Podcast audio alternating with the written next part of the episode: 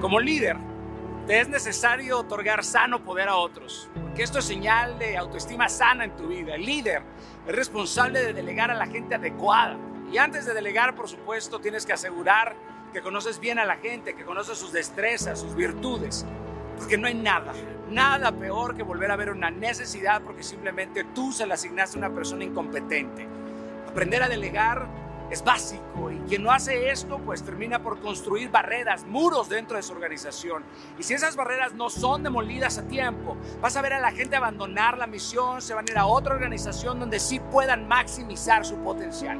Por eso, el otorgar sano poder no solo es dar autoridad sobre algo, sobre alguien. Otorgar poder es aprender a no dejar escapar ni una sola oportunidad de añadir valor a otros es atreverte a creer en aquellas personas en las que nadie ha creído, ¿sabes? Los, líderes se arriesgan por la gente, saben descubrir el potencial en otros, saben pulirlo, pero sobre todo saben cómo, cómo hacerlo reflejar. Porque nadie se olvida de aquellas personas que creyeron en ti cuando nadie más lo hizo, quien te, quien te forjó.